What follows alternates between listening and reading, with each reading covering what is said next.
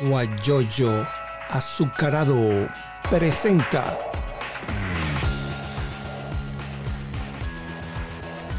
la noticia con Eleazar Benedetto. Vamos a comenzar a, conversar con Luisa Ortega Díaz, quien es, la fiscal del Ministerio Público en el exilio. Está en Bogotá en este momento. Y estaba escuchando algunos, algunas entrevistas que usted ha ofrecido en algunos otros medios. Y en una de esas entrevistas, aquí tengo mi chuleta, dice pues que hay que hacer una alianza democrática para lograr salir del régimen. Entonces, empezaríamos por allí. ¿Cómo sería esa alianza de, para salir del régimen? Porque con este régimen uno va a hacer elecciones, un proceso electoral con un CNE como este que está en este momento.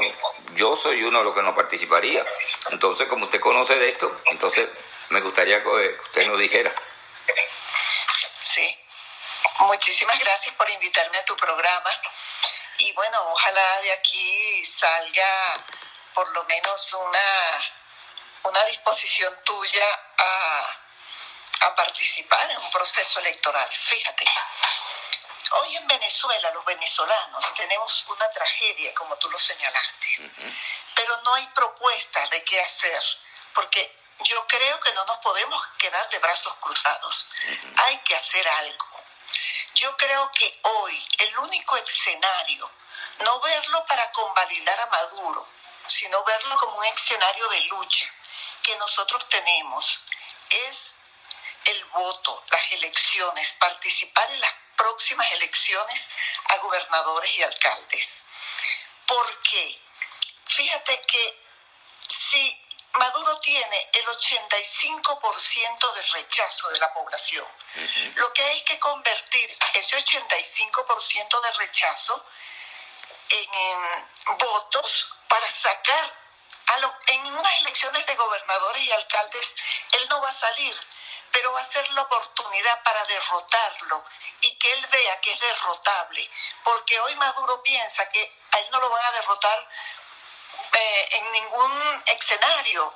Entonces, este es una, un escenario de batalla para derrotar a Maduro, para salir de, de, de sus los postulados alcaldes y gobernadores que él haga y eso nos va a permitir a nosotros movilizarnos y organizarnos para una eventual elección revocatorio o elección presidencial.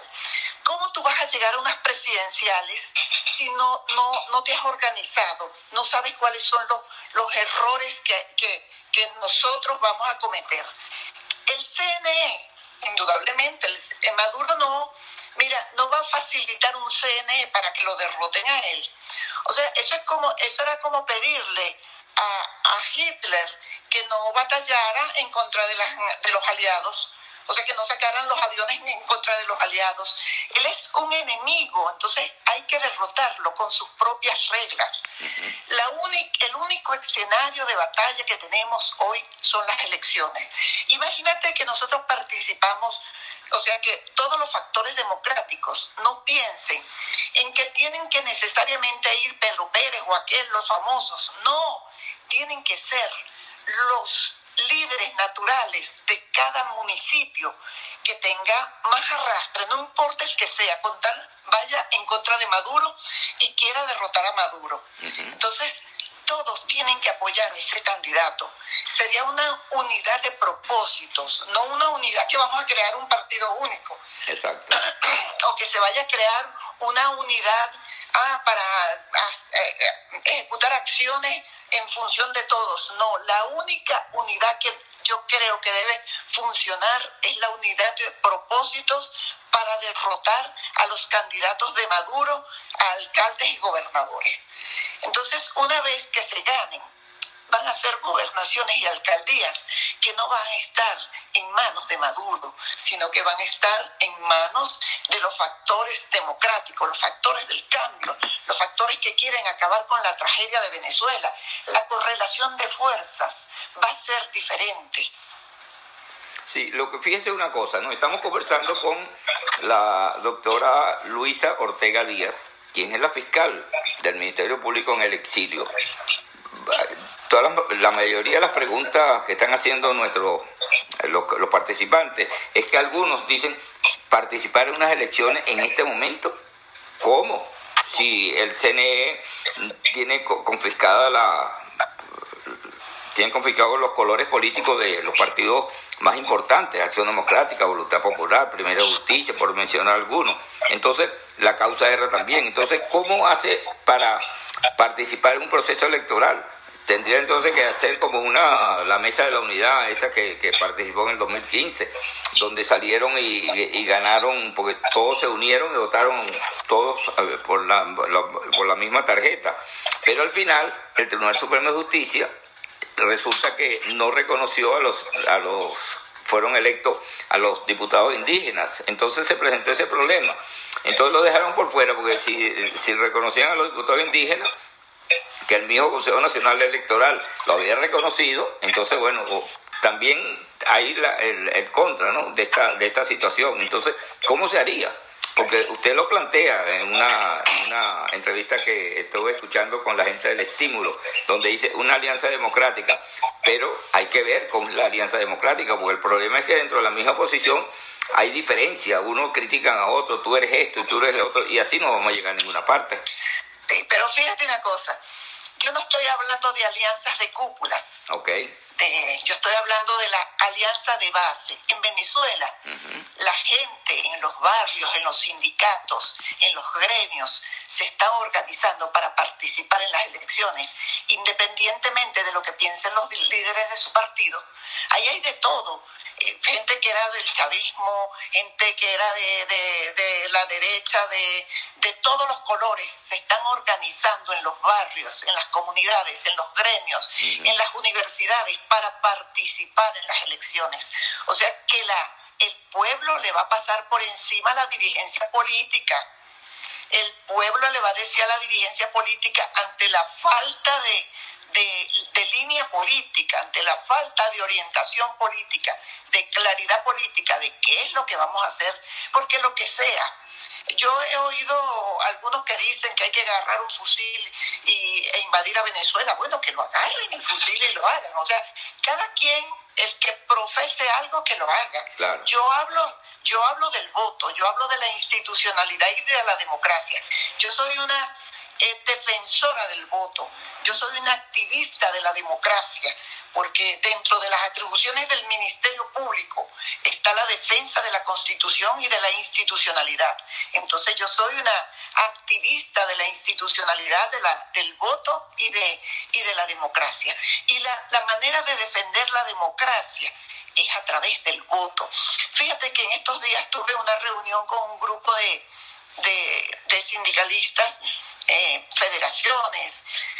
Lamentablemente no pude hablar porque, bueno, yo me cuido mucho con este tema del COVID, pero eh, yo conversaba con ellos y yo les decía, bueno, ¿cómo llegaron ustedes a, ser de la federación de tal sindicato o, presidente de tal sindicato? Lo hicieron con votos. Llegaron a través de un proceso eh, eleccionario, un proceso electoral. Igualmente, vamos a, conquistar los espacios en Venezuela, vamos a quitarle espacio a, la, a, a, quien nos ha causado tanto daño, vamos a quitarle espacio a aquellos que están destruyendo a Venezuela, que tienen a Venezuela en la ruina, en la desgracia.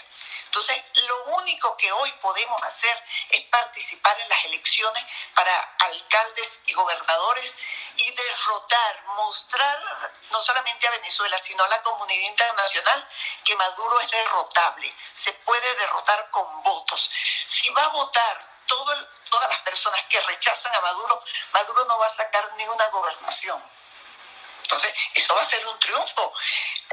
Tú negocias mejor con una persona que se siente derrotada que con una persona que se siente triunfadora. Hoy Maduro se siente triunfador. Cuando salga derrotado en las elecciones para gobernadores y alcaldes, se va a sentir derrotado y él va a ir a negociar en una postura distinta. Bueno. Por eso esa es su opinión, pero fíjese, por ejemplo, usted habla de elecciones. Las universidades tienen más de 12 años con las mismas autoridades no autorizan las elecciones porque el Tribunal Supremo de Justicia dictaminó que no se puede hacer elecciones. Yo fui secretario general del Colegio de Periodistas, tuve 10 años en Anzuategui. Y bueno, al final de tanto pedir, faltaba una coma, faltaba un punto, logramos que se hicieran las elecciones en el 2008. Y de ahí se han hecho elecciones dos veces. Bueno, y para ustedes contar, el gremio de, abogados, usted es abogado, en, en Anzuategui, en Anzuategui el, el, proceso electoral del Colegio de Abogados no se ha hecho hace más de veintipico de años. Entonces te está hablando de elecciones y yo, yo no entiendo qué elecciones le pudieran hacer allá si, si, se, si se unen toda la gente y mira, vamos a hacer elecciones para concejales, para las gobernaciones. Y entonces, ¿quiénes serían los que van a contar los votos? Porque hemos visto que hay mucho, mucha, muchas cosas raras en esas, en esas situaciones. Pero fíjate una cosa, si hay, si estamos organizados y movilizados en torno al voto, defender el voto es más fácil cuando somos muchos. O sea, podrán hacer trampa por 100 mil votos, 50 mil, 200 mil, pero no por millones de votos. Es imposible. Y fíjate, tú mismo me dices algo, no se han hecho elecciones y siguen las mismas autoridades, porque ellos saben que unas elecciones ellos no las van a ganar, porque ellos no tienen pueblo. Eh, bueno, si, si nosotros vamos a ganar las elecciones, si los factores del cambio, yo no voy a decir nosotros, los factores del cambio van a ganar las elecciones, que participen en, en las elecciones. Este, Participar es la única manera de ganar espacio, demostrarles que son derrotables. Es una actividad que no representa ningún riesgo para quienes van a votar.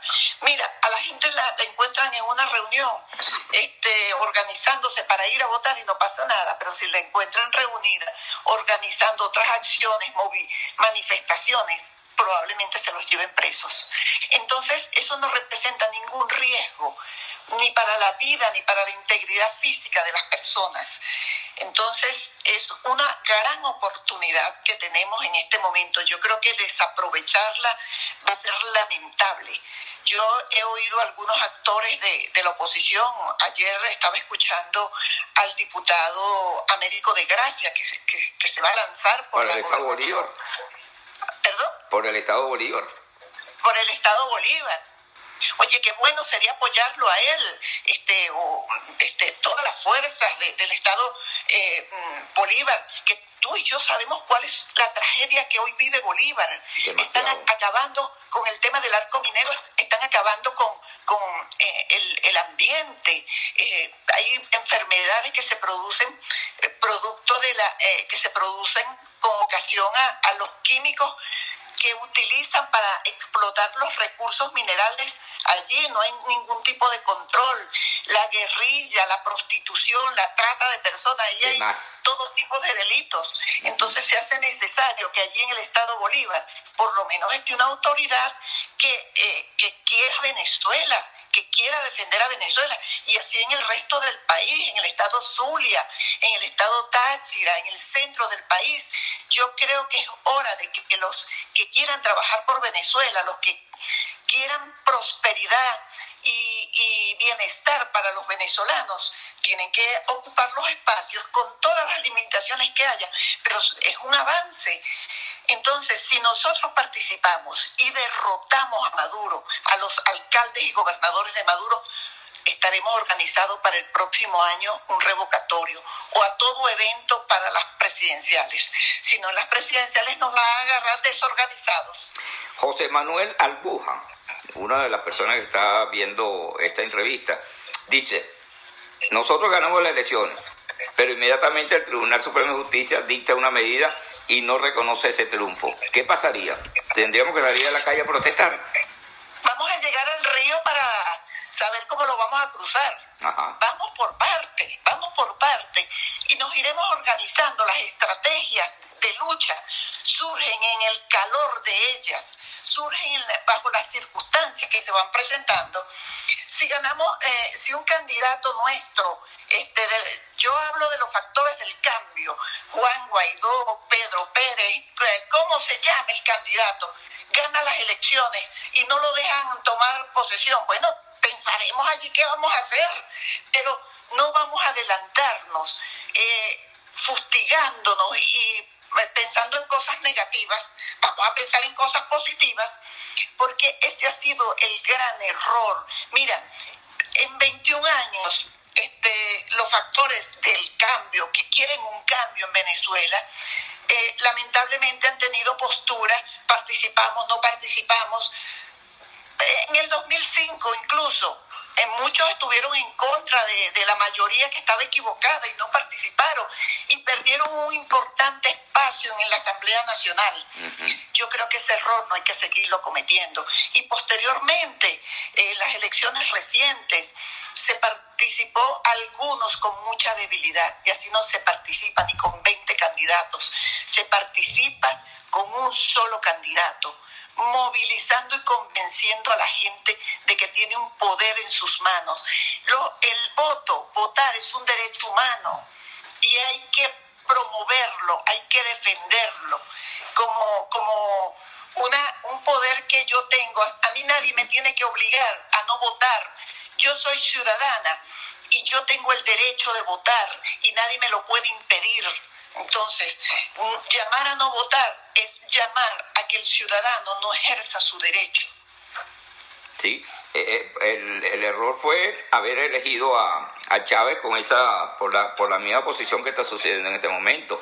La, la oposición aquel entonces lanzó a uno, lanzó a otro, y no se unieron, y entonces llegó este señor Chávez. Bueno, tuvo el apoyo de, todo el país, eh, tuvo el apoyo de los banqueros, tuvo el apoyo de los medios de comunicación, que ahora todos están arrepentidos. Yo no estoy, yo, yo realmente, yo no voté por Chávez, ni voté por Maduro, ni voté por, siempre en la oposición. Pero entonces, bueno, la, la situación es esa, pues entonces ya en, en, mi querida Venezuela no hay libertad de prensa, no hay libertad de expresión, lo que usted acaba de decir, el que habla o el que se reúne, entonces va preso, lo siguen, entonces yo tenía un programa de radio junto con Omar González y cada ratito nos llegaban eh, comunicaciones de Conatel. Teníamos un con micrófono abierto y llamaba a una persona, lo único que tenía que identificarse con el nombre. Yo soy de Pedro López. Yo estoy denunciando que aquí sucede esto y esto, pero al gobierno no le interesa. Entonces no había condiciones, no había, no, no hay condiciones para eso. Y, y las universidades, como yo le digo, aparte que están las autoridades, las mismas autoridades, las autoridades, las instalaciones universitarias las están destruyendo. La Universidad Oriente, donde yo soy jubilado, bueno, está en el suelo. Quemaron hasta una biblioteca. O sea, cuando quemaron la biblioteca me acordé mucho cuando, cuando Mao Zedong eh, quemaron allá en la China comunista, quemaron unos libros, eh, cuando Hitler quemaron unos libros también. Entonces toda esa situación lo pone a uno de mal y yo, Dios mío, ¿hasta cuándo va a suceder esto? Estoy de acuerdo que haya elecciones, pero no sé para cuándo, hay que organizarse. Sí, pero eh, eso lo cambiamos, todo eso, el problema de los alimentos, el problema de la salud, de la seguridad, de las universidades, de la educación, de la economía, todos tienen un, origen, esos problemas tienen un origen, Nicolás Maduro.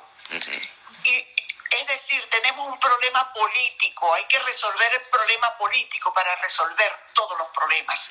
Y tenemos que hacer propuestas. ¿Cuál sería la propuesta para nosotros en este momento? ¿Quedarnos de brazos cruzados? No. Hay que hacer algo. Bueno, entonces ahí tenemos la posibilidad de no quedarnos, no quedarnos de brazos cruzados. Organizarnos y movilizarnos. A lo mejor esa movilización en torno al voto genera otra movilización en otros campos, en otras áreas. No sabemos, porque eso son cosas impredecibles. Y sobre todo en política. En política no, no siempre dos y dos son cuatro. Entonces no todo está escrito. Tenemos que empezar a organizarnos, pero hablarle claro a la gente, que la gente sepa Mira, a partir de hoy nosotros vamos a organizarnos para defender, promover el voto, participar en las elecciones, ir unificados, porque la gente quiere, reclama también de sus líderes que le hablen claro, que le digan exactamente qué es lo que vamos a hacer, porque si no ellos comienzan a hacer lo que ellos consideran, lo que viven a diario, porque el que vive a diario en el barrio es el que sabe que no tiene agua, que, que no tiene gas, que no tiene transporte, que no tiene seguridad, que los planes los, colectivos armados este, los tienen sometidos. Este, les, cobran vacunas, eh, que no hay, no, hay, no hay institucionalidad, no hay Estado de Derecho. Pero eso lo sabe la gente, los problemas. Ni tú ni yo sabemos tan objetivamente y tan claramente lo que vive el venezolano como el que vivía allá. Yo, yo pudiera decir muchas cosas, pero el que vive allá es el que sabe lo, la roncha que está pasando, el padecimiento que tiene. Y por eso ese que que está pasando roncha es el que dice, yo quiero organizarme para votar y cambiar este alcalde que me tiene obstinado, cambiar este gobernador que lo que hace es atropellarme. Entonces buscar a alguien para ver si ocurre algo en el país, si sucede algo.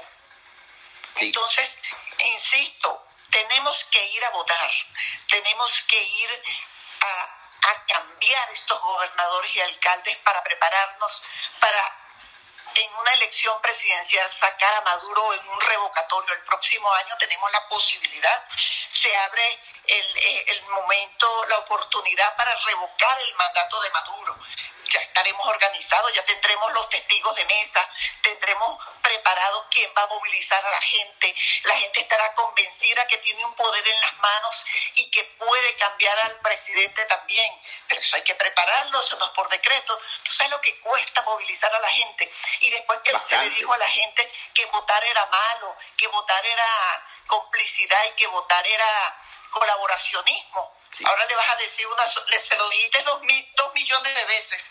Ahora le vas a decir una sola vez, ¿tú crees que la gente va a ir a votar? Tienes que convencerlo otra vez, decirle dos millones de veces más para que, que su voto es bueno, que su voto decide. Entonces yo creo que esta es una gran oportunidad que tenemos, Eleazar. Ojalá tú tienes una importante tribuna, un importante espacio donde la gente te escucha y yo creo que ojalá pudieras desde tu, desde tu programa llamar también a la gente a que vote. Yo estoy segura que eso nos va a ayudar.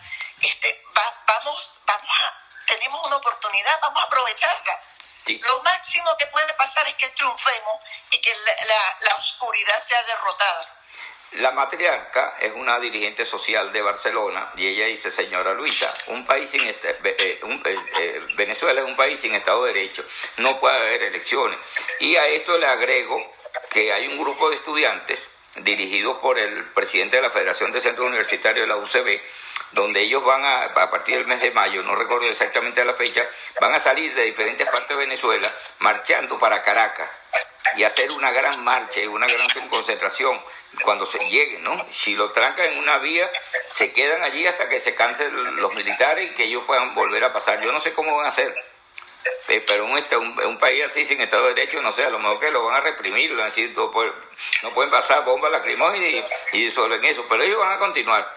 Sabemos. Pero que usen esa energía y esa fuerza para organizar a la gente y movilizarlo el día de las elecciones eso es lo que tienen que hacer. Yo creo que esa es la oportunidad de hacerlo.